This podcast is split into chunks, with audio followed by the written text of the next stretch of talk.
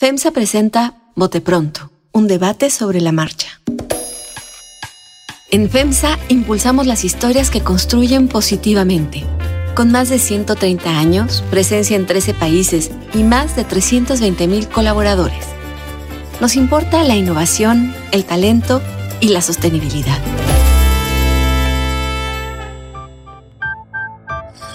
¿Qué tal? ¿Cómo están? Es martes. Bienvenidos al Bote Pronto del día de hoy. Me da mucho gusto saludar a María Scherer. María, ¿cómo estás? Hola, ¿cómo están? Carlos Heredia ya está sano. Ustedes se acuerdan, el martes pasado entró remoto porque andaba griposo. ¿Ya? En ¿Todo vivo, bien? En vivo, en directo. En vivo, en directo y a todo color. Salvador Cabanena. ¿Cómo les va? Voy a, voy a hacer una trampa hoy. Porque yo sé que Salvador Camarena A ver. tiene información extra, pero que la dé al final. Yo quiero dilucidar exactamente. Quiero, quiero que hablemos de este paquete que el 5 de febrero vamos a conocer. Y quiero que, ¿no? Y cuando digo es la acumulación de una serie de reformas eh, constitucionales, ahora sabemos que habrá unas no tan constitucionales, ¿no? Porque hay, hay organismos que no son exactamente autónomos como el CRE, muchos de los de alrededor de energía que no necesitan constitucional para cambiar sus facultades, pero que el presidente lo ha dicho, etcétera, etcétera. Es un acto inédito porque ningún presidente ha ocupado la última sesión ordinaria del Congreso que le toca a él para mandar todas las reformas que no mandó antes, o repetir algunas, porque va a repetir algunas, estoy seguro. Eh, y hay muchas interpretaciones de qué se trata, de qué no se trata, etcétera. Y eso quiero que caminemos. Pongo una pregunta si quieren utilizarla o no, que es, entre otras cosas, no sé cuánto discurso le, le- le quita Claudia Sheinbaum. Ah, el está. segundo piso, el el segundo punto. piso será anunciado el 5 de febrero. ¿No? Y por el presidente de la República, para empezar. Pero en fin, María, de- y pongo porque entiendo que el señor ha reporteado mucho el paquete y algo sabe de lo que viene en el paquete. Eh, pero, ¿de qué se trata el paquete? ¿De ¿Por qué? ¿Por qué el paquete? ¿De qué se trata? ¿Cuánto afecta a Claudia? ¿Cuánto afecta a Xochitl? Porque, claro, si yo, promet- si yo te prometo que te vas a pensionar mejor, María, ya sé por quién vas a votar, por mí. Este, cuéntame, ¿de qué se trata? Pues eh, este paquete de reformas yo diría que es una, pues una especie de bonita carambola del señor presidente, porque crea eh, varios efectos, ¿no? Aunque, pues, aunque yo escucho que lo que se prevé es que no, no vayan a pasar, pues, pues sí es, es le, le- le, acorta como el, el- margen de maniobra a Claudia Sheinbaum. Es una, es una especie de camisa de fuerza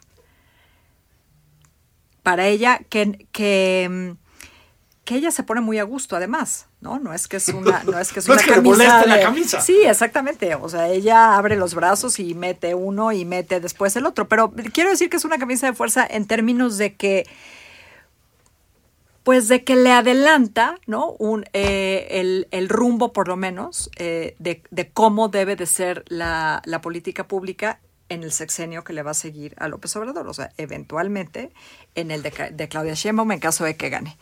Pero en el corto plazo también eh, le indica, ¿no? Un camino o le acota las posibilidades de cómo, de, de- su oferta de campaña. O sea, hay cosas que ella sabe de antemano que no puede ofrecer y hay cosas que ella de antemano tiene que ofrecer, ¿no? En función de este segundo piso. Entonces, ¿qué es material de... me imagino que Salvador llegará a lo que escribió hace unos días, ¿no? Que es material de campaña, por supuesto, pero que hay cosas que genuinamente él sí quiere que, que ocurran y que incluso algunas, ¿no? Como en el caso de las pensiones, serían justas, ¿no? En, en lo que estoy de acuerdo. Pero no por eso, pues, improbables. Carlos Heredia. Es es muy interesante porque. ¿Y los coordinadores de los foros qué van a hacer ahora? No mucho. Adelante. A ver, eh, yo, yo sí, me, gusta la descripción que hace María, una carambola a varias bandas. Eh, el presidente ya hizo de enviar iniciativas para las cuales no cuenta con los votos, una práctica muy establecida, muy consolidada. Eh, con, obviamente, el objetivo de, de enviar un mensaje político. Miren lo que yo quiero para ustedes, pero estos necios no la van a aprobar, o, o lo que, como lo diga, como lo verbalice. Pero también eh, creo que tiene dos efectos fundamentales. uno, propiciar que la discusión se vuelque en ese paquete y no en las múltiples crisis que hay en el país. Hay una narcoelección en curso, hay una alta incidencia de homicidios violentos, no hay lana, no hay lana para el servicio de la deuda de Pemex y de CFE, eh, incluso para el funcionamiento cotidiano de la administración pública. Y creo que el presidente ha sido hábil en el sentido de decir, bueno, yo cambio la conversación. No hablemos de las crisis que están en curso ahora. Hablemos de las promesas porque yo quiero una mejor pensión para ti. Y bueno, efectivamente Salvador eh, ha escudriñado en profundo esos temas. Eh, y entonces, pues te prometo un plan de pensiones que tiene una intención loable, eh, pero que difícilmente va a ser factible tanto en términos de votos como en términos de dinero. Eh, pero efectivamente le, le, cambia la dinámica a la campaña y yo me pregunto en dónde habrá o no deslindes de parte de la candidata de Morena. Eh, el presidente tiene sus iniciativas, al mismo tiempo la candidata de Morena está haciendo su programa de gobierno y hay por ahí dos comentarios de el, ministro en retiro Saldívar y de la senadora Olga Sánchez Cordero, donde dicen expresamente nosotros no estamos de acuerdo en la elección de los ministros por voto popular. Em, no sé. Pero no sabemos tampoco cómo viene la propuesta, ¿eh? porque a lo mejor la propuesta el 5 de febrero viene por un lado indirecto, digamos. Sí. Digamos que lo dicen en función de lo que se ha expresado. Sí, sí, sí. Eh, efectivamente hay que ver el paquete. Es un poco prematuro juzgar un paquete que no hemos visto. Pero el efecto político. Exacto, de eso, de eso es un poco. El efecto político es, es ese. Eh, y efectivamente, ¿de qué van a tratar los foros? ¿Qué van a decir los voceros? Después del 5 de febrero, ¿no? porque... Ya por, la plataforma, ¿no? Porque ya está ahí, ya está ahí. Y, nos deja la pregunta, ¿en qué sí y en qué no podría deslindarse eh, Claudia Sheinbaum y decir, bueno, yo tengo un punto de vista diferente? Porque voy a poner un ejemplo de algo que yo había reporteado y no diré la fuente, pero yo sabía que Claudia Sheinbaum y su equipo llevaban un mes perdón, llevaban algunos meses, trabajando una idea de que si el señor hizo el tren Maya, ¿qué tal si nosotros proponemos un tren así de grande, tal? Habían pensado un par de rutas para decidir cuál, porque son muy caras y tal, pero un poco para decir, si el presidente construyó un tren de sote acá, yo tengo pues, que hacer algo en términos de infraestructura similar. ¿Qué crees? Pues de repente el presidente dijo, hay que hacer más trenes y que sean cinco y de pasajeros. O sea, me doy cuenta que sí hay una estrategia de robarle cosas y de atraparla, ¿no? Este, ahora, tú, tú sabes que es un paquete más grande del que creemos, del que, de, hasta que el presidente dice, ¿no? Es decir, que es más amplio, que tiene muchas cosas, ¿no?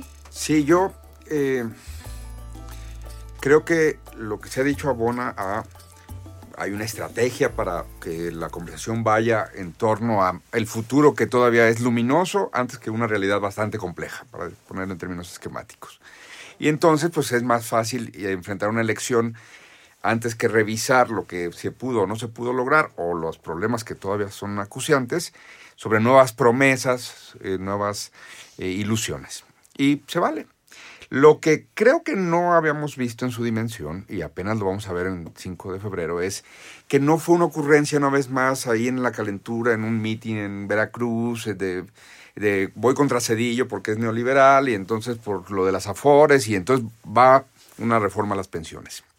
Por lo que he podido saber, desde el momento mismo de la reforma del 2020, le dijo a su equipo de Hacienda, aquí va a haber un rollo porque tendremos una generación que se quedará con una tasa de reemplazo de alrededor del 30% y son los más pobres y tendremos que eventualmente buscar un mecanismo para compensarlos o como se está diciendo ahorita tras bambalinas para copetearles. Entonces ya primera cosa es yo por lo que he sabido hasta hoy porque esto puede cambiar el presidente se está reuniendo con su equipo Eh, y hay está, varios, está ocupando mucho tiempo, mucho según yo tiempo, sé, ¿no? mucho en, tiempo. en esta reforma y están eh, funcionarios de primer nivel, no eh, en la típica lógica del encargo, no, no solo del, del cargo, es decir, convoca a gente que quizá uno diría, ¿por qué está esa persona ahí en esas reuniones?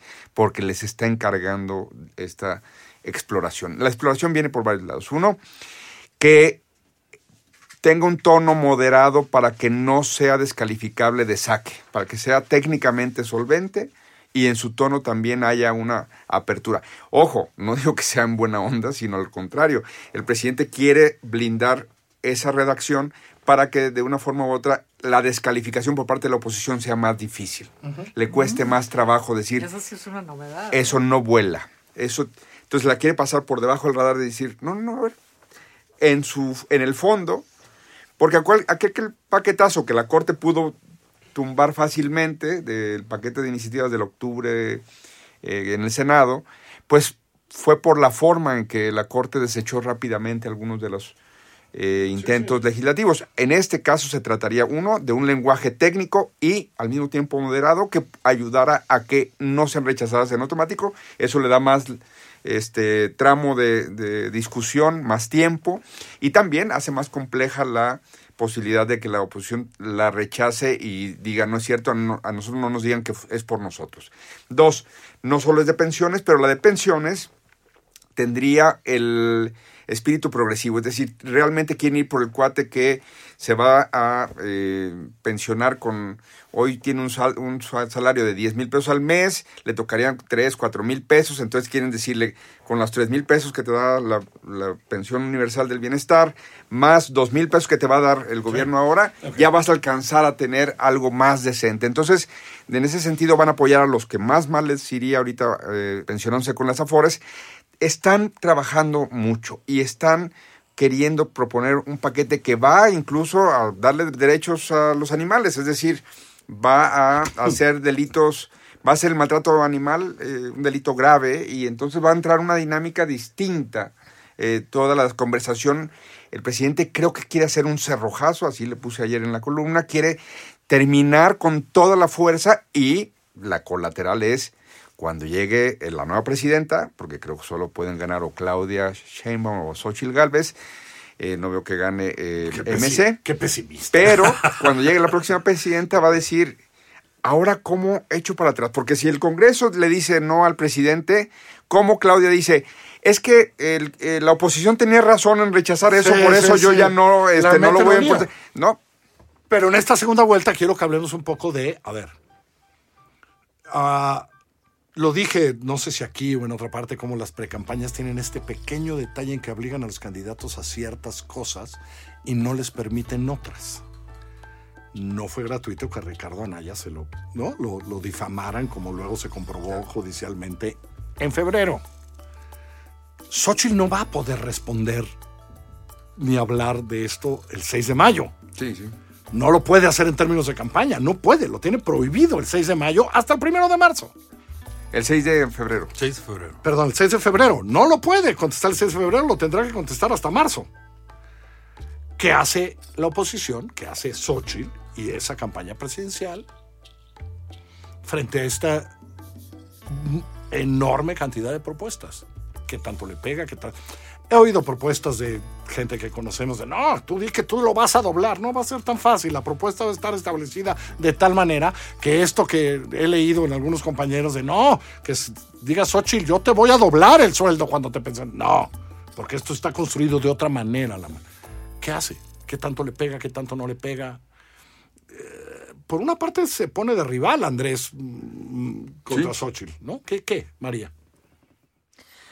Eh, o sea, la, la- tiene difícil Xochitl, pero creo que en, en el último en el último tramo, ¿no? No en el último tramo, en el cierre eh, mismo de, de la precampaña, ella tuvo este, este discurso que yo creo que un poco exageradamente ¿no? se planteó así como el como el como el reinicio o el, o el relanzamiento o lo que sea del- de, la campaña. Sea, Al, al margen de- del discurso propiamente, yo creo que lo que ella tiene que hacer es encontrar su tono. O sea, creo que todo el sexenio de la oposición ha batallado muchísimo con esto de que el presidente quiere llevar la conversación pública para, para cierto lugar y sacarlo de ahí, ¿no? Creo que han batallado eso, con eso desde el día uno.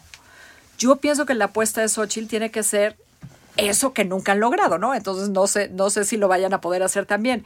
No importa lo que el presidente esté ofreciendo, no importa lo que el presidente diga, no importa cómo, como dice Carlos, el, el, presidente quiere llevar hacia aquí o hacia allá eh, la campaña misma, ¿no? La, la discusión y eventualmente a, a, a, la campaña cuando ésta se reanude. Ella tiene que encontrar la estructura de su propio discurso. Híjole, pero a ver, pero a mí me cuesta eso porque las campañas son lo que son. Sí, sí pero no solían tener un presidente en la. Exacto, y el, pero el presidente le está obligando a hablar sobre esto, porque ¿de qué vamos a estar hablando? ¿Dónde va a estar la discusión en el Congreso en marzo? Tal, es decir, el, pre, el presidente se acaba de poner de candidato, pues, del, del, del, que propone el segundo piso, lo digo en serio, este es el segundo piso de la 4T. Híjole, es que si le contesta el presidente. Bueno, pero no, a ver, si te peleas con otros, eh, ¿no? ¿Qué te no, vas a yo, pelear? Con yo... los foros de Saldívar, que nadie voltea a ver, por Dios, ¿no? Mira, a ver, si, si, hay un punto que está presente en todo momento, que es con qué lana, con qué dinero, sobre todo si insistes en que no vas a hacer reforma fiscal. Nunca va a ser popular decir yo sí voy a hacer una reforma fiscal, pero por lo menos en algún momento eh, creo que el, el, tono de Xochitl va a ir en dos cosas. Uno, yo apoyo aquellas iniciativas que signifiquen la mejoría de los mexicanos más desfavorecidos, porque así lo ha dicho con los propios sí, sí, programas sí. sociales. Yo voy a continuarlos de una manera eh, profesional, de una manera responsable, de una manera seria, etc. Eh, y lo segundo es, eh, sería no viable eh, la tasa de reposición de 100%. En ningún país existe como tal. O sea, sí, ni... pero lo que están hablando es para un grupo de trabajadores sí, muy sé, chiquito. Yo sé, yo sé. A ver, yo Carlos, sé, pero... hay un gran artículo, gran artículo en el New York Times de hace una semana, uh -huh.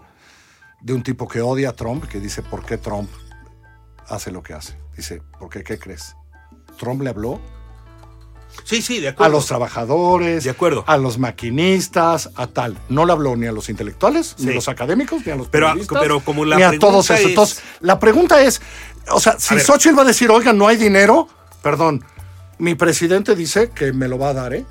No, no estés la, preguntándome la, si hay dinero o no hay dinero. ¿eh? Yo lo sé, pero creo, creo que Xochitl se va a hacer cargo de decir cómo generamos recursos, de dónde van a salir los recursos. No es, no es tanto el no, no hay dinero, sino más bien la pregunta es de dónde van a salir los recursos y yo planteo, yo hago un planteamiento en donde se puede financiar X porcentaje, ¿no? No, no, no digo que Salvador vaya a tener... Dice que no. no. No digo que esto va, sea un discurso para las grandes masas. Yo creo que de todas maneras tiene que formularlo. Pues, pero así, el se, discurso, así se gana la, así Por se eso, pero las... el discurso para las grandes masas es el uno. Yo voy a apoyar aquellas iniciativas que significa una mejoría para la mayoría de los mexicanos. Eh, es, llamo a las candidatas Xochitl Galvez y Claudia Sheinbaum a que firmen conjuntamente un comunicado diciendo sálgase de la contienda, presidente, déjenos a nosotras Uy, eso no discutir esto. No, es obviamente sarcasmo. Porque, en efecto, no solo le pone un corchete a un, una camisa de fuerza a Claudia Sheinbaum, también a Xochitl. Pero aquí estoy más con María, porque creo que lo que Carlos Heredia está diciendo no me gusta en un sentido. O Xochitl va a polarizar completamente diciendo que estamos yéndonos a la dictadura, entre comillas todo, no lo digo yo, eh, o se va a entrampar en esto de, es que no hay dinero, pero entonces yo te digo, e, esa iniciativa tiene buenos propósitos, pero entonces, y se va a difuminar y va a acabar con el 12%, 12% con 12%, con 14%, porque no va a lograr convocar a nadie, ni a los que odian a la Morena, ni a los que pues creían que había un punto... Inter... Entonces creo que, hablando de lo que decía María, Sochi planteó en su cierre de precampaña que esto es como un referéndum, uh -huh. que vamos al, ahora sí que vamos al precipicio, si no damos vuelta en U completa. Y eso es lo que ella quiere decir. Yo les llevo de regreso. Entonces no debería entramparse en el análisis fino de lo que sí va a proponer el presidente, porque debería decir, no se puede y además es un abuso y tal, y además vamos al precipicio. No le estoy sugiriendo eso, pero le estoy eh, dando la razón a María en que tiene que encontrar un solo eje, porque si se mete al debate legislativo, Horror. se acabó. Ganó Andrés Manuel en que de lo que hablaremos los próximos meses, que sí serán de campaña oficial, será de un paquete de reformas que él va a presentar el 5 de febrero, y con eso gana, por default, la candidata de enfrente, Claudia Sheinbaum. Entonces creo que ahí hay un asunto de para la, para la oposición de decir, ni le entremos. Por, o sea, hay que decir que Tal esto vez- es absolutamente un, un abuso o una cosa insalvable. suena- ¿Qué vas a decir? Tiene razón el presidente, Ignorarlo. pero mejor lo hacemos Pero de este mejor otro hacer- ama- Todos quisiéramos pero 100% tenemos una de manera pensión cuando me vaya. Es Pues una pre- sí. Perdón, es una preocupación que yo, Carlos Bueno. Puch, tiene. Yo soy, perdón, por mi edad soy ley 97. Yo también. soy antes. eh, ¿no? Solo- Somos ley 73. solo Mariano, ¿no? solo Mariano. Mariano. 73. Somos ley 73. Yo leí 73. Gracias, Sims, todavía nos va mejor. Solo Mariano, ¿tú qué eres, María? Yo no soy nada, puch. Entonces no decir nada. Bueno, a ver, es una opción. Meterte al, al surcido fino de, pero entonces, ¿cómo los... El No, señor presidente ya me dijo que yo me voy a retirar con el mismo dinero cuando cumpla 65 No años. A mí que me importa dónde saque el dinero. Sí, no, no va Llama- no bueno, suscribo tu Ah, bueno, llamado a pero, que se pero el, de la el presidente que le dijo a todo México, después de que durante 18 o 24 años le dijeron, no puede subir más el salario mínimo que la inflación porque entonces la espiral Ajá. inflacionaria... Y mira. Y mira. No, pero Entonces- eso es distinto. No, no, No, no, que- no, no, no. Son términos planos. El- no el es que yo esté de técnico- acuerdo, los, no, los técnicos del ITAM le dije- dijeron por años... por 24 años. ¿sí? Por 24. No, no, es que si subes el salario mínimo, la, La inflación espiral- va a explotar. espiral la espiral inflacionaria. ¿Qué crees? ¿Qué crees? Claro que si luego dices que ya la gente ya no gana el salario mínimo. No, y además, Eh, ya Técnicamente, Ya es cierto que tenemos problemas fiscales y de dinero, es cierto. Pero este señor dijo, voy a aumentar cada año dos veces el pensión del bienestar, etcétera, etcétera, etcétera, mayores de 65 años, pum, pum, pum. Y ellos dicen, a mí no me vengas a decir cómo eso le causa problemas a Rogelio eh, Ramírez de la O, ¿eh? que tiene que andar... ¿A mí qué crees? A mí me cae mi lanita cada mes, tengo 72 años, a mí no me estés molestando con tu tecnicismo, yo no fui Y además el país se no pierde toda la racionalidad Exacto. con esos temas. exacto. ¿O ¿Cómo que no hay agua? A ver de dónde la sacas. Me pones una pipa.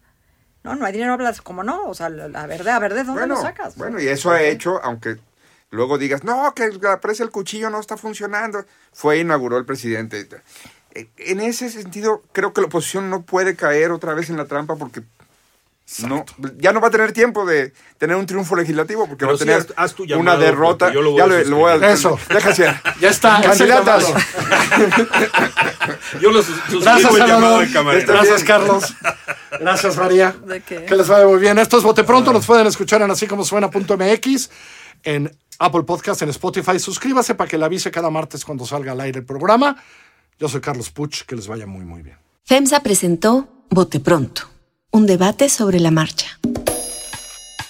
Visítenos en FEMSA.com y en fundacionfemsa.org.